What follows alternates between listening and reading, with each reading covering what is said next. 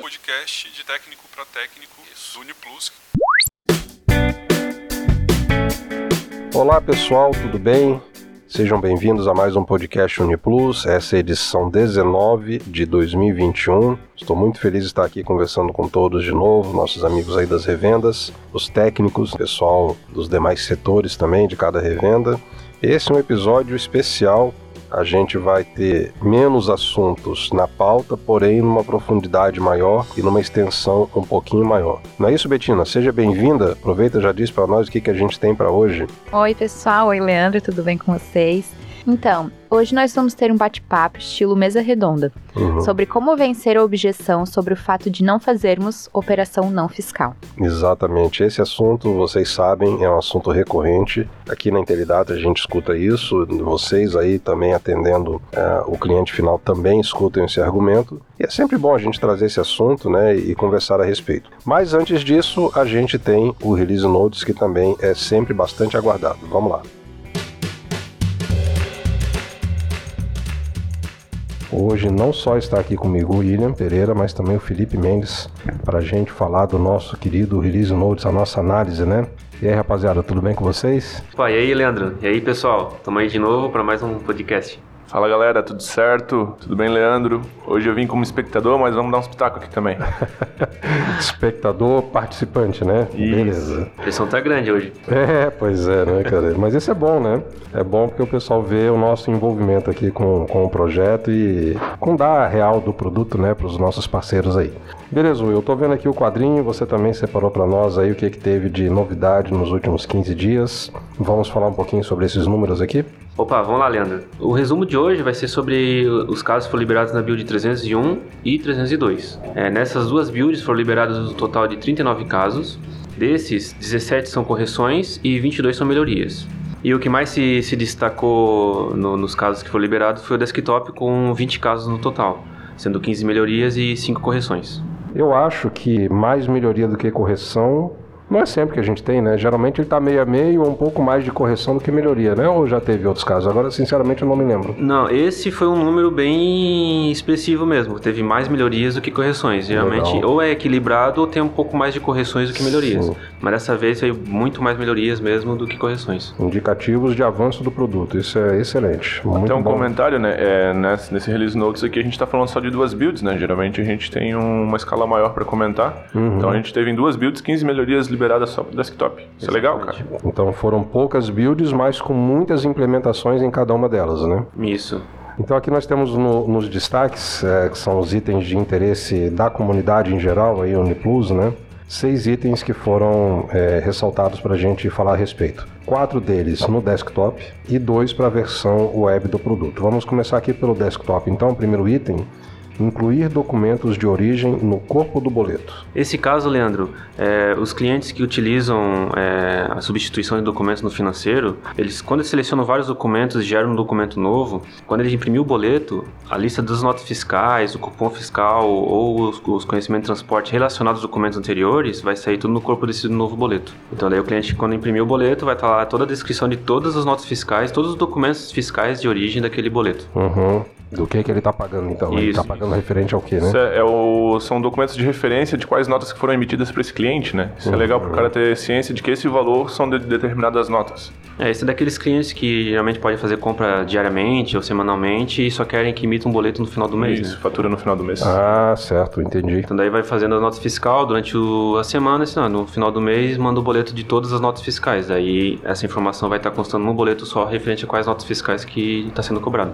Aqui em Brusque, aquela pergunta que o pessoal fala é para marcar? Então é isso aí, é, Isso. vai marcando, marcando, Vai marcando. No final do mês Chega no fim, certo. passa a régua aí, aí sai lá o boleto dizendo do que que tá falando daquela, daquele Bem valor. isso mesmo. Muito bom, entendi. Fecha a conta e passa a régua. Isso aí, excelente. é bem prático, né? Eu acho que em cidades onde há mais é, conhecimento entre o cliente e o estabelecimento, ou até um público um pouco menor, né? Não são cidades tão grandes, é uma prática bem comum. Eu confesso que quando eu cheguei aqui em Brusque, eu achei estranho, eu nem entendi a pergunta. é para marcar, eu fiquei assim. Sabe aqueles quatro segundos de silêncio? O que, que a pessoa tá querendo dizer, né? Aí ela disse, é aqui no caderninho, é, tá? Aí eu, eu fui entender o que ela queria dizer, né? Que é o crediário, né? É, exatamente, é o crediário. Abrir uma fichinha ali na hora, né? E já começar a anotar as compras. É. Beleza, muito bom recurso, vai ser bem útil. No desktop também, conta contábil no SPED fiscal. Isso daí para os clientes que utilizam o SPED fiscal e exportam ah, os dados da conta contábil, foi criada uma opção para enviar o código da conta contábil extenso e formatado no SPED fiscal. Uhum. Então eles vão poder acessar lá no menu cadastros, outros, SPED, parâmetros do SPED fiscal, contas contábeis. Legal, já tá até o endereço ali, né? Sim, tá no Release Notes, né? Todas aqui que a gente tá vendo aqui tá, tá no Release Notes da, da última build. Isso, isso. É como a gente sempre fala, né? Aqui a gente destacou os pontos de interesse global, né? Mas tá tudo lá no Release Notes também e outros detalhezinhos que não estão aqui, né? Isso mesmo. Terceiro item de destaque no desktop: produção com insumo que tem lote. Na verdade, a gente pode falar dos, outros, dos últimos dois, Leandro, porque os dois são referentes à produção. Estão relacionados? São relacionados, é. Certo, vamos Foi lá. feito um, um ajuste no registro de produção. Para clientes que utilizam lote, foi adicionada a rotina para informar os lotes nos insumos do registro de produção, quando esse insumo estiver trabalhando com lote, né? Uhum. E também foi adicionada a opção de escolher o local de estoque da baixa dos insumos. Quando o cliente for fazer o registro de produção, ele pode selecionar agora qual é o local de estoque que vai ser realizado a baixa. Certo, muito Então, os bom. clientes que trabalham com lote vão poder agora informar os lotes dos insumos, e os clientes que trabalham com locais de estoque vão poder informar qual é o local de estoque que vai ser feito a baixa dos insumos. São duas implementações bem interessantes, né? Vão favorecer bastante aí o controle do pessoal que usa esse recurso. É, inclusive eu já tinha conversado com algumas revendas que tinham me comentado sobre essa parte do local de estoque, cara. Isso é muito interessante pra gente que guarda frios em outros lugares, tem um local de estoque específico para determinados produtos. Então, com isso ele consegue fazer a produção puxando determinados produtos de, de estoques diferentes. Isso é legal pra caramba. Legal. Um- abre um pouquinho mais o leque da, do nosso, nosso registro de produção do, do Uniplus. Ok, então esses quatro itens, esses dois últimos aí estão juntos, né? Mais os primeiros que a gente destacou. Quatro de destaque aqui na versão desktop, né? Para o ambiente desktop. Mas a gente também teve pontos de destaque na versão web. Uma delas diz aqui Uniplus Web Client Atacarejo. Opa, parece que é coisa boa aqui, hein? Opa, esse, esse daí é um, é um item assim que eu acho que muitos clientes já estavam esperando para sair no web, né? Aguardado, então? Estava bem aguardado. Então agora foi implementado né, no web a licença de atacarejo. Então o web agora já está apto para trabalhar com atacarejo. Todas as funções as rotinas que tem no desktop já foi implementado no web. Uhum. Então o cliente agora atacarejo por família, atacarejo por cliente específico, todas as, as funções do atacarejo já está disponível no web. Show. Tô até ouvindo o foguetório aí, tá ouvindo? Ó, O pessoal tá comemorando, cara. É uma melhoria boa, cara, com certeza. É, isso daí eu acho que é uma das coisas que até travava um pouco de alguns clientes ir para o web, né? Porque daí tinha a função desktop, mas por não ter no web não, não migravam, né? Então agora se o cliente estava dependendo só do atacarejo, já pode migrar para o web feliz. Ótimo, que bom. E ainda no ambiente web, quantidade igual ao saldo em estoque na emissão de etiquetas de código de barras. Esse caso é interessante porque é um caso de melhoria para o web, mas que por ter sido do web foi implementado no desktop para daí refletir no web, né? Certo. É, esse, esse caso foi feita uma implementação para um checkbox na tela de emissão de etiqueta de código de barras para ele buscar a quantidade de saldo de estoque e utilizar ele como uma quantidade de emissão de etiquetas. Então, se o cliente selecionar lá esse checkbox e for incluir o item, o sistema vai buscar o saldo de estoque desse item e usar ele como uma quantidade para emissão de etiquetas. Então, se o cliente tem de um determinado produto 10 em estoque, com essa checkbox marcada quando ele lançar o item, ele já vai carregar quantidade para imprimir 10 etiquetas. É um facilitador, né? Assim ele não precisa verificar quanto que ele tem em estoque para poder imprimir de novo. É, tem aqueles clientes que os produtos que eles. é, geralmente é o produto que ele produz, né? Que não tem código de barras que já vem do, do fabricante. Então ele pode usar o que ele produziu, pegar o saldo de estoque e já gerar a quantidade de etiquetas para poder emitir, né? É, geralmente é esses produtos que não tem etiqueta, né? Não, é, não seria mercadoria de, de gôndola, seria que aqueles etiquetinhos são colados direto no produto, né? Produto produzido. Isso, aí fica, facilita para o cliente porque ele não precisa ir lá consultar o saldo de estoque, ver quantos que tem e digitar a quantidade. Então o sistema já tem esse facil- facilitador que é para buscar o saldo de estoque. Show de bola. Muito bom. Combinado então, pessoal. Essa foi a análise do nosso release essa semana com a participação especial e efetiva do Felipe. Na verdade, vocês não sabem, o Felipe geralmente ele está na sala com a gente, mas hoje ele, como ele disse no início, foi um, um ouvinte participante, né? Geralmente eu sou só espião. Ele quis dar pitaco hoje. Né? Ele quis É. dar pitaco hoje. Não, mas é bem-vindo, é, é legal. Enriquecer o papo aqui é sempre muito bom. Beleza? Obrigado a vocês dois e até a próxima. Valeu, Leandro. Valeu, pessoal. Até a próxima. Valeu, gente. Até mais. E a fim de ter um contato maior com vocês, ouvintes, trouxemos uma novidade: a criação de um canal de comunicação do podcast. O e-mail redação@intelidata.inf.br. O redação, só para deixar explícito, é sem ser cedilha e sem tio, então fica redacal. Vocês podem enviar dúvidas, sugestões de assuntos e pautas, além de feedbacks e comentários. Inclusive, Betina, o que a gente vai ter agora, esse bate-papo, essa mesa redonda, já é resultado dessa ação, porque tanto o pessoal de fora como o nosso público interno podem sugerir pautas, né, para que a gente coloque aqui. Então, conversando com os setores, surgiu um assunto que é recorrente em vários setores. Esse tema ele é tratado de vez em quando, que é como a gente pode lidar com a objeção, né, com o questionamento de que ah, vocês não fazem não fiscal, ou caixa 2, ou chuncho, ou por fora, enfim, cada região dá um nome aí, né? Então, como é que a gente pode argumentar com o nosso cliente e que técnicas a gente pode usar para contornar esse problema? A gente vai ter um papo agora bem legal sobre esse ponto aí. Estou tendo a alegria de receber convidados muito especiais hoje aqui para o nosso bate-papo. Aqui na mesa tenho três profissionais da Intelidata de diferentes setores. Vamos começar com a apresentação das meninas, né? Carlinha, ou a Carla Sabrina, diga para nós, Carla, qual o setor que você trabalha, há quanto tempo você está aqui na Intelidata? Bom dia, Leandro. Bom dia, pessoal. Então, como o Leandro já me apresentou, me chamo Carla Sabrina e atualmente trabalho no setor de abertura de canais como SDR, como pré-venda. Então, eu acabo recepcionando as empresas que têm interesse a se tornarem potenciais parceiros da Intelidata. Maravilha, Carlinha. Você está lá há quanto tempo, mais ou menos, nessa função? Nessa função vai fazer mais ou menos dois anos, mas na empresa, mais ou menos sim. Ótimo, muito bom. Tá com a gente aqui na mesa também o Harry Laube, e aí, Harry, como é que tá você, meu amigo? Tudo em paz? Qual o setor que você tá? Quanto tempo você está lá? Rapaz, é um prazer aí estar contigo novamente, né? Há seis anos hoje já estou na empresa, trabalho ali como gestor de contas desde o começo, né? E espero ir chegar pro sétimo, né? é, essa é a ideia, né? Muito bom, Ari. O Pablo tá com a gente aqui também. Pablo, seja bem-vindo. Acho que tá estreando aqui no podcast, né? A Carlinha também é a primeira vez aqui no... Isso mesmo. No Uniplus é a primeira vez, né? Legal. Olá, Leandro. Olá, Carla, Harry e todos aí que estão ouvindo. É um prazer estar aqui com vocês. Então, como o Leandro falou, meu nome é Pablo, trabalho aqui no setor de onboarding, que é treinamento para novos parceiros aqui da Intelidata. Ok, então nós temos setores diferentes da empresa, alguém que está no mercado tentando atrair novos parceiros, que é a Carla, alguém que está na porta de entrada recep recepcionando esses que chegam para ajudá-los a entender o sistema, como é que funciona e tudo mais, e alguém que já está gerindo as contas, que é o caso do Harry, né? Ou seja, são parceiros que já estão aqui dentro. E eu sei que nesses três setores vocês escutam o mesmo comentário por parte das revendas. Como vencer a objeção de que o Uniplus não faz venda não fiscal? Ou, falando assim em termos mais claros, ele não faz caixa 2. Então, esse é um problema realmente, é uma pergunta recorrente. E a questão que a gente tem hoje para apresentar para os ouvintes é a seguinte: como é que a gente pode vencer essa objeção? Mas antes da gente entrar nesse ponto, eu queria perguntar para vocês. Aí cada um pode falar aí à vontade. Com que frequência vocês escutam esse tipo de objeção, esse tipo de queixa por parte das revendas ou daqueles que estão talvez pensando em se tornarem revendas da Intelidata? Olha, se eu ganhasse um real para cada vez que a gente escuta esse tipo de comentário lá na, na nossa, no, no, nosso setor, eu acho que eu nem estaria aqui conversando contigo, Leandro. Mas é, é bem comum uh, esse, esse tema mesmo, uh, até na mesma revenda, ser repetitivo, né? Porque é uma coisa muito comum hoje do mercado. Né? Uhum.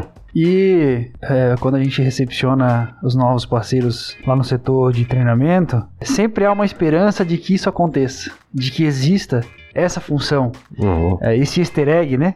Como Sim. pode ser conhecido também, né? Essa tecla mágica que chama essa função, que faz isso. Então, é um assunto delicado, é um assunto que é legal a gente estar tá trazendo aqui, porque realmente ele vem com bastante frequência, numa, não vou dizer maioria, mas é, passa aí de 50% das revendas acabam perguntando, né? Sempre uhum. um assunto recorrente quanto a esse assunto. Isso, às vezes o pessoal acha que a gente não fala por uma questão de não querer entregar, né? Mas que depois que tá dentro vai revelar uma portinha mágica, alguma funçãozinha mágica. Mais lá, ou menos né? isso. Por exemplo, a gente não vai colocar no material de abertura, que é o caso da Carla, da Carla ali, do pessoal da abertura, mas ó, o pessoal do treinamento vai me, vai me mostrar essa paliativa depois. Eu tenho esperança disso. E, infelizmente, é, isso acontece bastante. E aí a própria revenda acaba se frustrando, né? Uhum. Porque acha que vai ter, mas não tem né, o negócio. Então, por isso que é um assunto delicado e recorrente. Né? Entendi. Carla, no teu caso, no setor que é abertura de canais, com que frequência você escuta esse tipo de comentário ou expectativa também dos prospectivos, né, novos parceiros aí? Como é que vocês conduzem essa situação lá dentro? Esse é um assunto que eu mesma costumo colocar em pauta em todo cliente que eu acabo conversando, tá? Porque a gente sabe que a realidade é que existe muito software hoje no mercado que viabiliza essa possibilidade de se fazer o caixa 2. Mas a gente trabalha com um produto que ele não tem essa finalidade, não tem esse objetivo. Então, haver essa necessidade, várias empresas, por exemplo, gostarem da nossa política, gostarem do produto, mas essa questão do não fiscal, do nosso software não fazer essa, essa função, acaba querendo ou não inviabilizando a possibilidade de parceria com essas empresas, né? Então, a gente ainda encontra muita procura de empresas procurando uma solução não fiscal para estarem tra trabalhando, estarem revendendo, e aqui na Intelidata elas acabam não conseguindo, né? Entendi. É, então, de fato, quem vem com essa expectativa acaba se frustrando. Mas, enfim, muitos parceiros acabam fechando com a gente, como a Carlinha comentou, gostam da nossa política, do produto, sabem da qualidade, sabem da nossa entrega como empresa, né? Não é só um software de caixinha, tem toda uma estrutura de treinamento, suporte, marketing, etc., né? Que torna realmente a parceria atraente. Mas esses parceiros, eles têm que ir para o mercado. Exato. E quando eles chegam no mercado, o comerciante que ele vai atender lá, o lojista, enfim, talvez ele venha com a mesma proposta. Pô, mas eu quero fazer caixa 2. E agora é a hora de nós aqui tentarmos ajudar a nossa revenda parceira que está lá no mercado lidando com essa objeção. O que que eles podem dizer? Como é que eles podem conduzir esse tipo de situação e convencer lá o lojista de que vale a pena ter um software que não faça caixa 2? É, a gente acaba ouvindo basicamente sempre a mesma tratativa. Eu acho que toda é, revenda, quando tenta recepcionar esse assunto, ela sempre usa o seguinte argumento: Ah, é, eu perco venda ou eu vou perder venda por causa dessa questão, porque todo mundo aqui na região faz. Uhum. Isso a gente ouve muito mesmo. Ah, é, determinado software XYZ faz. Ou o software lá, ele tem uma tela muito parecida com um PDV que faz isso. Uhum. Né? Isso que a gente ouve bastante na, na entrada das revendas, enfim, quando a gente vai conversando com as revendas. É, eu não vou mentir. Hoje a porcentagem de, de, procura do, do caixa 2 ele é bem alta. E o mercado ele proporciona isso, né? Ao, ao a revenda de software, ele tá podendo vender esse tipo de produto, né? Mas o questionamento, eu acho que não, talvez da argumentação antes de vir dela é o teu perfil de cliente. Porque se tu busca hoje um, uma clientela que é focada em caixa 2, ela é uma clientela diferenciada. Provavelmente o controle dela vai ser um pouco mais prejudicial devido a, a N questões, né? É muito mais complicado fazer caixa 2 do que fazer corretamente, né? Então, uh, eu vejo que é tentador eu, eu entendo a revenda. Quando ela procura isso, a, a, ela vem, assim, digamos assim, falar suas mágoas, né? Poxa, mas o, o de vocês não faz. Sim, o nosso não faz.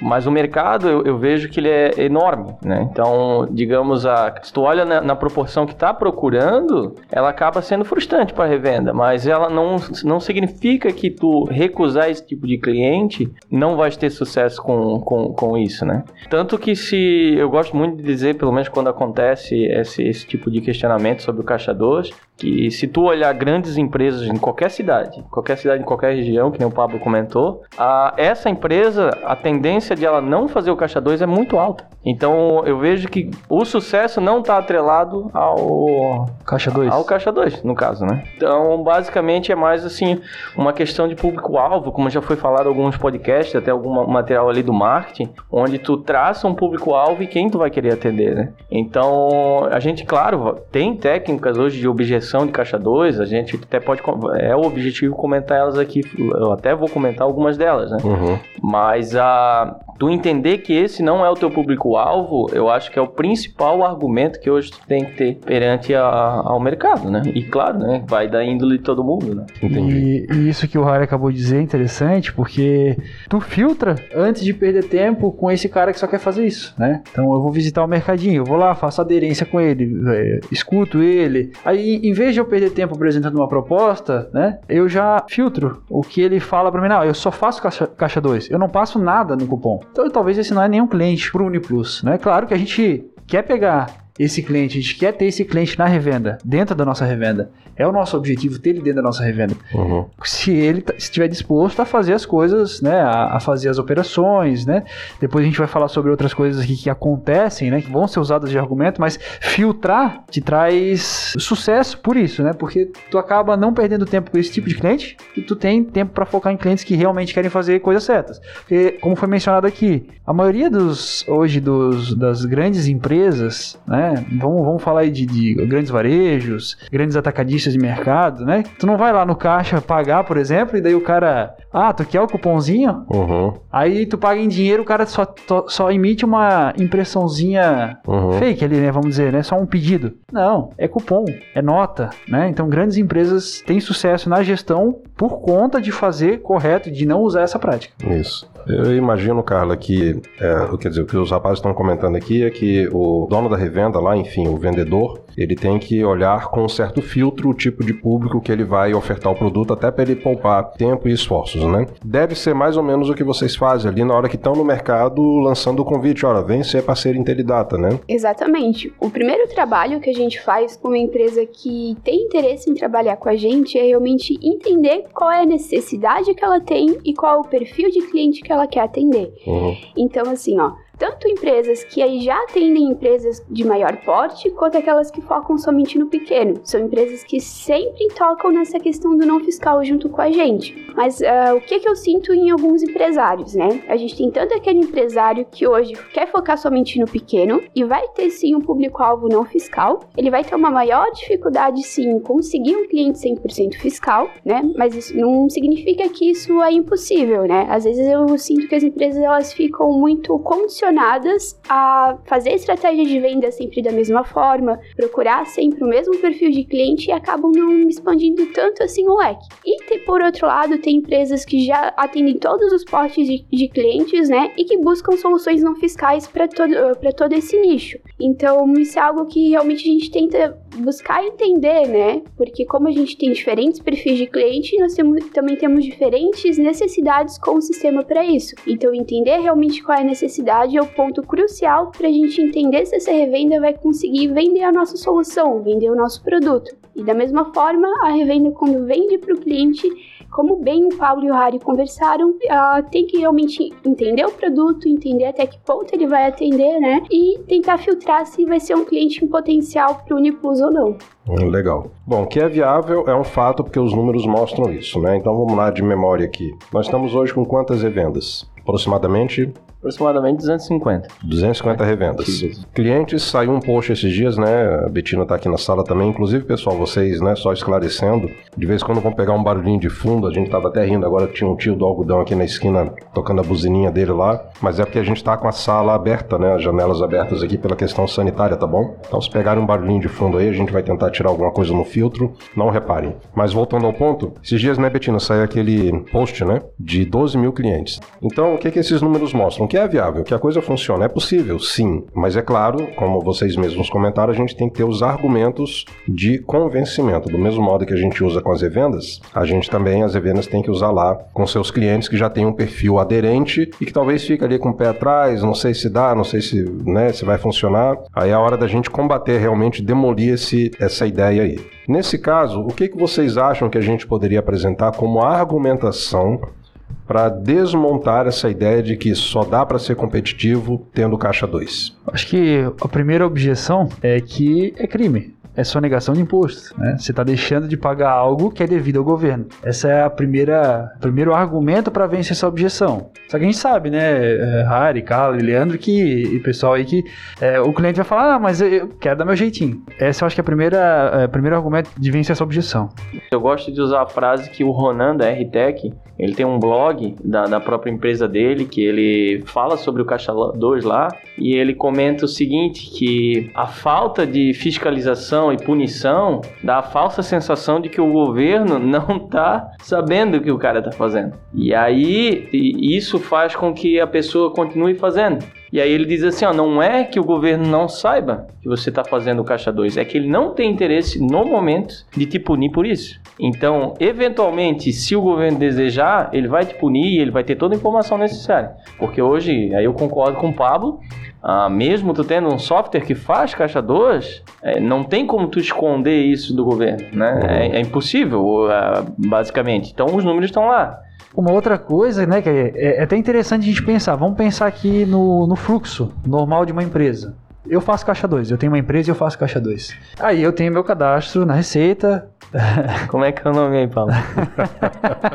é, hipoteticamente. Não, mas eu não tenho, hipoteticamente. hipoteticamente. Pode constar meu nome que eu não tenho empresa, não. Aham. Mas vamos lá, eu tenho essa empresa. Então eu tenho cadastro na, na Cefaz, né? Tá lá, tá cadastrado na Cefaz, tá, tá toda a minha, a minha- Tá tudo lá realizado. Aí eu ligo, vou, eu vou dar um exemplo aqui, tá? Vou usar a Intelbras. Eu ligo lá, eu, eu vendo automação, compro coisas da Intelbras. Eu ligo pra Intelbras e faço uma compra na Intelbras. Uhum.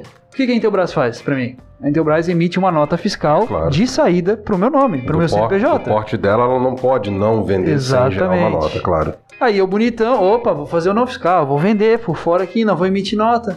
É, se a gente parar pra pensar, basicamente o governo sabe. O governo sabe que tu comprou 100 mil de equipamentos da Intelbras Uhum. e em dois anos tu não vendeu nada, ou tu vendeu Metade. 50 reais lá de. de- vendeu um interfone de 50 reais. Aham, Então tem coisa errada. claro. Tá, eu tô sendo um empresário que tá dando dinheiro, que eu tô comprando e não tô vendendo. Onde é que tá meu lucro? Então, óbvio que o governo sabe, óbvio que isso é uma prática que eles detectam. Como o Rádio falou, às vezes não, não, não consegue fiscalizar por falta de tempo hábil, de, de pessoal, mas dá a falsa sensação de que eles não estão vendo. Então, por isso que é importante esse assunto. Né? Uhum. Esse é- e, esse, e esse é um outro argumento que se pode dizer. Dá a impressão que não se está vendo, mas está. O governo sabe disso, por isso que é a importância de eh, fazer o que é correto nesse assunto. Perfeito. Não, e ainda tem a questão da experiência que o cliente tem utilizando o sistema, né? Porque para ele fazer, utilizar um sistema que faz o caixa 2, ele não vai ter um controle dentro do sistema do estoque dele. Então muitas vezes ele precisa fazer isso na mão, perder tempo com o funcionário para isso. Então ele acaba também não aproveitando tudo que o software de gestão tem para oferecer para ele, só por ele fazer o não fiscal, né? Tirando também esse argumento do, do que é re- realmente o não ético a se fazer, né? Uhum. Ah, isso é o que mais tem, assim, a, a questão de, de crescimento ali. Tu acaba se embaralhando muito mais fazendo o errado, que no fim por, se torna mais custa, custoso, né? Tu complica teu processo? É, complica totalmente o processo. Então, não só por esse fator, né? Até puxando a onda ali do Pablo, é interessante que geralmente a loja pequena começa sonegando. Mas vai chegar um ponto que se tu enriqueceu bastante, o governo vai querer um pedaço daquilo. Uhum. É, essa questão da fiscalização é interessante porque se há uma coisa que se desenvolveu muito bem no governo nos últimos anos foi a questão dos mecanismos de, de controle fiscal, né? Nota eletrônica, CTE, né, que é o conhecimento de transporte, todos esses documentos que tem o E no final, né, tudo eletrônico. Se a gente for nos próprios portais do governo, eles emitem milhões de transações todo dia. Isso tudo está lá documentado, e não só documentado, é verificável. Através de algoritmos você consegue fazer cruzamentos, levantamentos, projeções, inclusive achar essas discrepâncias que o Pablo comentou. Como é que eu compro 100 mil, produzo 200 mil de resultado, movimento financeiro, mas só declaro que vendi 50? Então, é, tá na cara que não bate, é óbvio que não bate. Talvez ele só não foi na tua porta ainda porque não é interessante, mas ele sabe disso, isso está mapeado e uma hora a conta chega, né? Agora a Carlinha tocou num ponto ali, gente, que é mais, real, mais realista do ponto de vista dos pequenininhos, né? Por exemplo, se eu tenho um comércio, hipoteticamente também, igual o Pablo, tá? Eu não tenho comércio, e eu faço caixa 2, e o meu funcionário está de olho nisso. Que tipo de portas isso abre em relação ao próprio controle de caixa e em relação ao controle de estoque para alguém mal intencionado? Abre porta a ser, ser roubado, né? Muitas portas, né? Porque daí tu acaba, às vezes, perdendo aquele controle Uhum. fidedigno que o sistema teria que te dar. Por exemplo, você baixou um cupom, vai baixar do teu estoque. Aí o cliente voltou para te devolver o produto, tu Uhum. faz a nota de, de entrada e devolução. Uhum. Então tu tens um processo amarrado, por assim dizer. Vamos usar essa palavra amarrado. Sim. Bem desenhado, um fluxo de entrada e de saída. Né? Agora, como o Leandro falou, né? Se tu abre isso e usa, vamos chamar de gambiarra também, vamos usar esse termo, gambiarra caixa 2. Então tu, tu acaba abrindo nichos para que tu também seja prejudicado. O governo está sendo prejudicado. Ele tem que ser pago. É uma obrigação nossa pagar o imposto do que a gente está vendendo? É. Só que daí tu faz isso com o governo. Então tu abre as portas para que outra pessoa dentro da empresa possa fazer isso também, porque o teu processo não tá amarrado. O cara foi lá, fez a devolução, não registrou o cupom. E aí, tá lá, tá o produto lá, tá dando sopa. Tu não tem controle de estoque às vezes, né? Porque o teu processo não é um processo amarradinho com, com o fluxo do software de gestão. Uhum. E aí fica lá suscetível alguém poder fazer algo que é ilícito com a empresa, né? Então, de alguma forma, você acaba sendo prejudicado também. É uma, é uma conta simples, né? Se você imaginar, por exemplo, que numa, numa empresa que tem um certo movimento de caixa, se um funcionário mal intencionado levar 20 reais todo dia do caixa, porque se perdeu ali na venda não fiscal, na gambiarra, no caixa 2 e tal, se o cara botar vintão no bolso todo dia e você não tiver como registrar isso, quando você perceber, o problema tá lá longe, né? E ainda gera um outro problema, porque como é que eu vou demitir esse cara por justa causa? Eu vou acusar ele de roubo, mas ele roubou o que eu também soneguei, então fica até complicado, né? É interessante que ainda eles dizem assim, ó, pô, me roubaram, mas como é que é? Ladrão que rouba de ladrão, mil anos de, de perdão. É, não dá pra entender isso também. Às vezes é o cara- ilógica, né? Acaba tendo que mandar embora pagando a indenização pro cara que já o roubou, sendo que aquele dinheiro também não deveria estar ali. Então vira um, um negócio até irônico, né? De certo modo. No mesmo caso, a questão do estoque, né? Uma pecinha que some por semana e você não tem como aferir isso aí, porque não está registrado em lugar nenhum, né? É, entrou 20 de 100, aí as outras 80 fica à vontade do cara controlar da forma que o funcionário dele quiser, né? Uhum. Então teve perda, todo esse tipo de coisa ele acaba sendo que volta pro, pro próprio gestor ali da, da empresa. Com isso, até talvez se encontrar, se encontra uma outra objeção que vem com essa, tá? Ela se encontra com essa que a gente acabou de falar agora, né? Ah, mas aí o software não fiscal, ele não é amarrado, mas o cara perde o controle. Mas aí entra outra objeção, mas tem software que faz amarrado. Tem software que faz o não fiscal amarrado. Faz o processo, só que em vez de ser uma nota, é um pedido, é um, um outro, uma, uma paliativa, né? Uhum. Que amarra o processo. Beleza, tudo bem, né? Aí só que daí a gente entra naquela primeira objeção, é crime, ponto, né? Até a gente trouxe aqui só para mencionar uma matéria que empresas ganharam multas, né? E até prisões aqui, eh, tá no G1 essa matéria, prisão do proprietário da software house, né? É, que daí não tem nada a ver, né? Que é, seria, a gente tá falando aqui da revenda do cliente final, mas a, as próprias software house sofreu com isso. Isso. Então isso é outra coisa. É, e, e- e a, a, a- a revenda acredita que ela, ela é imparcial nesse tipo de, de crime, né? Só que ela é atuada também como responsável, né? E ela vai ouvir aquele, aquele negócio, não, eu- é, quando ela vem falar com a gente, né, Harry? Ah, não, é, eu vou colocar o não fiscal porque o cliente pediu. Mas existe uma cadeia aí, né? Porque o, o cliente usa o software da, da revenda. E a revenda é representada pelo software. Uhum. né? Ela vende o software, né? Então, se a gente trazer para o nosso cenário aqui agora, imagina se hoje a Intelidata cai por esse assunto. Uhum. Ou é até estranho falar, mas imagina que a Intelidata faça o não fiscal e aconteça isso. A Uhum. Intelidata é atuada. A gente tem 12 mil contratos Exatamente. agarrados com a Intelidata. Agora Exatamente. imagina os 12 mil pensando, poxa, eu uso o Uniplus, aquele software lá de Brusque. Uhum. Claro, foi a revenda, a revenda vai estar envolvida também. Então, todo, por isso que às Envolve vezes todo mundo. é melhor aquela frase, é bom- tão bom deitar o- a cabeça no travesseiro à noite e dormir sossegado, né? Dormir Quanto a esse tranquilo. assunto, né? É, essa, isso, essa matéria, né? Ela tá, eu tô com ela aqui na tela, inclusive. É, não vou dar o nome da empresa, que aqui a matéria até cita, mas depois vocês procuram no Google aí, Operação F7. Aqui cita o município, cita o nome da empresa e tal. Mas o resumo da ópera é o seguinte: olha, teve aqui prisões, multa, a sonegação foi estimada em cerca de um bilhão de reais. E os donos da empresa, da software house, né, da, da produtora do sistema, alegaram que não tinham controle sobre o que os clientes faziam lá na ponta. Por que, que esse argumento caiu? Porque o nome da operação é F7. O cara apertava F7 no sistema, aí abria uma telinha lá, fake, de venda, que não registrava fiscal. Registrava saída, como vocês citaram, né? Baixava no estoque, registrava o financeiro, mas não emitia documento. Esse documento, naturalmente, não ia para a Cefaz. Aí quando eles viram a diferença, falaram, tem rolo aí. Só que aí pegou o comerciante, pegou o distribuidor, pegou o dono da revenda e o sócio, o dono da, da, da produtora, da software house, todo mundo, cara, cadeia e multa. Então é um efeito cascata, né? Até na matéria que eu estava pesquisando também, diz que até o próprio contador, de repente, em alguns cenários, ele pode acabar sendo responsabilizado.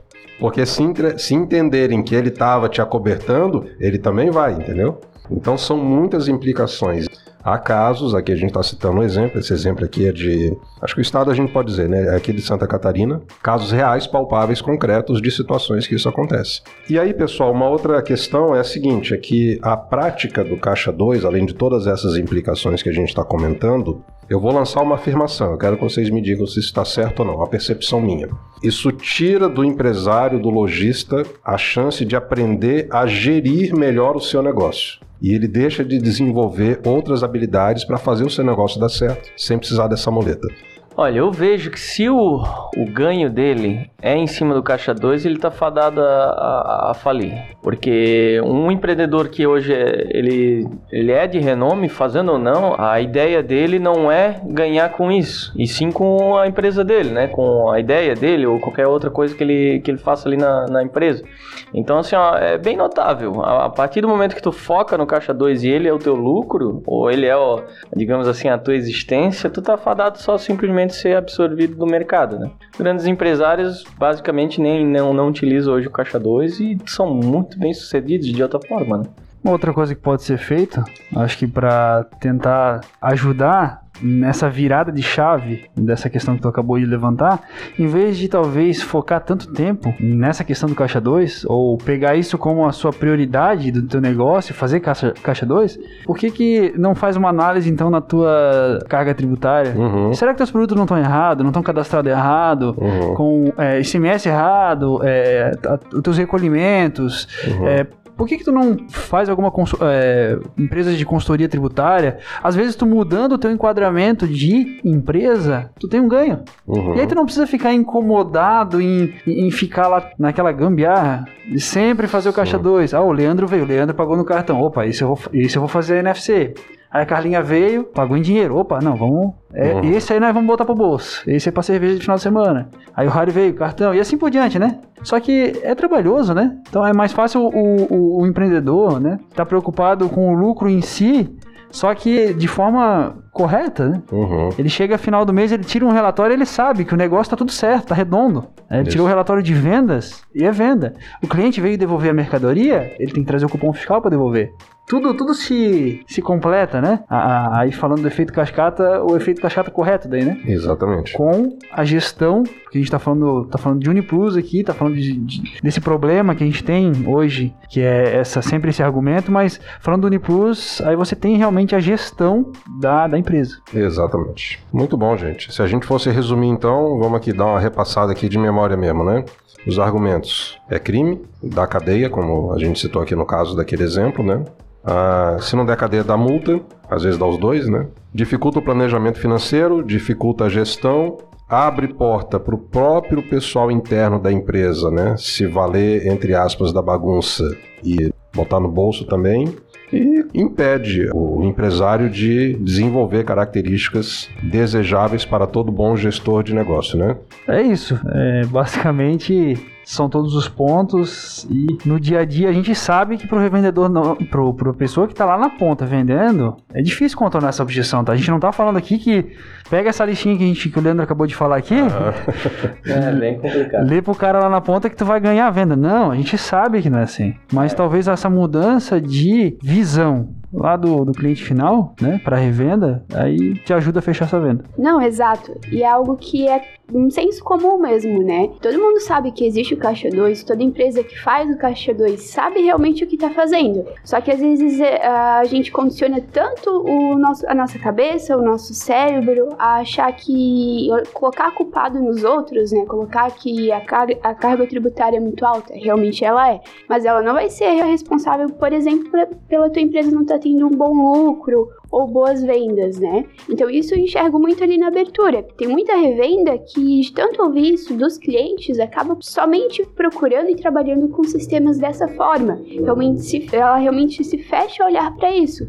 E muitas vezes só chegar com o argumento de você ameaçar, ah, é crime, isso todo mundo sabe. Mas se você mostrar para ela realmente esse outro patamar do estoque, do controle da gestão em si, porque você vai estar tá vendendo um software de gestão e não só um software fiscal. Uhum. Se ela, se você conseguir fazer com que o cliente veja tudo que ele pode ganhar e não o que ele vai ter que pagar a mais pelo não fiscal, a chance de você conseguir fazer, fazer com que o produto tenha realmente valor para ele, que realmente tenha uma maior utilidade que um software no fiscal, acaba sendo bem maior. E sempre, só complementando isso que a Carla falou, sempre vamos olhar para exemplo positivo, né? Uhum. Então sempre existem, assim, existe na minha cidade tal software, tal coisa, ou tal cliente aqui que está ganhando muito dinheiro com segregação, beleza. Mas vamos olhar para exemplo maior então, né? A gente falou ali mercados grandes. Bom, vamos falar aqui, né? Burger King, McDonald's, já foi alguma vez em um lugar desse que te deu um, um não fiscal ou outra empresa, outro, outra rede de supermercados grande? É, é tudo certo, é tudo dentro da gestão, dentro Sim. do software. Exatamente. Nada sai do software, né? Então, pro empresário é muito importante o controle, a gestão. Agora, se tu faz gambiarra para tentar desviar a atenção do software porque é isso, né? Se tu tá registrando no software, tu tá dizendo pro fiscal que se ele for um dia ali, ele pode. Não, tá tudo certo, olha aqui, né? Então, tu faz o não fiscal, gera problemas para ti. Então, para que é melhor pro empresário? Né? Ele realmente deixar essa preocupação de lado. Então, faz certinho, produz aí as vendas fiscais documentadas, transmitidas para a Cefaz, que a dor de cabeça é muito menor. Beleza, pessoal. Muito obrigado a vocês três terem aceito o convite para a gente estar tá aqui batendo esse papo. Tenho certeza que as revendas vão gostar, vão saber aproveitar, inclusive, esses argumentos e formatar cada uma lá para o seu mercado, né? Valeu, um abraço. Valeu, pessoal. Opa, obrigado aí, valeu. Tchau, tchau, galera. Então, Leandro, é um assunto delicado, mas é super interessante a gente trazer e tornar uma pauta, porque é justamente algo ilegal. Então, antes de a gente querer cobrar algo dos outros, a gente também precisa fazer nossos deveres e, e obviamente, fazer o certo, né? É verdade. Inclusive, uh, muitas vezes a gente nota, conforme o pessoal comentou lá na, no papo, que o esforço que se faz para tentar trabalhar com o Caixa 2 e gerir isso é um esforço que ele poderia ser empenhado em aprimorar as técnicas de correta gestão, né? O próprio Uniplus ele tem várias ferramentas que favorecem isso, a gente não comentou no bate-papo. Uhum. Por exemplo, tem o DRE, que ajuda o, gestor a ter uma visão do funcionamento da operação do negócio dele, se está legal, se não está, onde é que ele tem que mexer, onde é que ele tem que ajustar.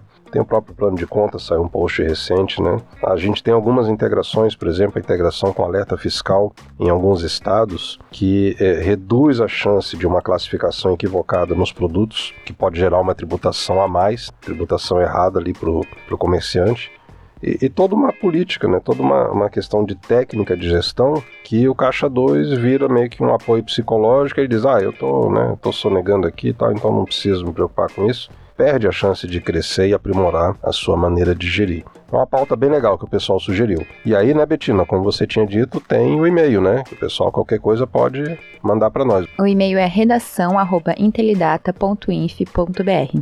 Lembrando que é sem cedilha e sem tio. Então fica redacal@intelidata.inf.br. Isso aí. Mande para cá o que você quiser que a gente vai analisar e, se possível, vamos incluir sim como pauta aqui no nosso conteúdo. Então é isso, pessoal. Estamos encerrando. Muito obrigado aí pelo tempo de vocês. Esperamos que tenham apreciado esse episódio especial. Usem bem esse conteúdo a favor aí dos bons negócios e da boa gestão. A gente está encerrando por aqui. Esse foi o episódio 19 de 2021. Betina, obrigado mais uma vez pela companhia. Obrigada a você e obrigada a vocês ouvintes também. Então, até a próxima. Um grande abraço, cuidado com o frio. Daqui uns dias a gente se fala de novo. Tchau.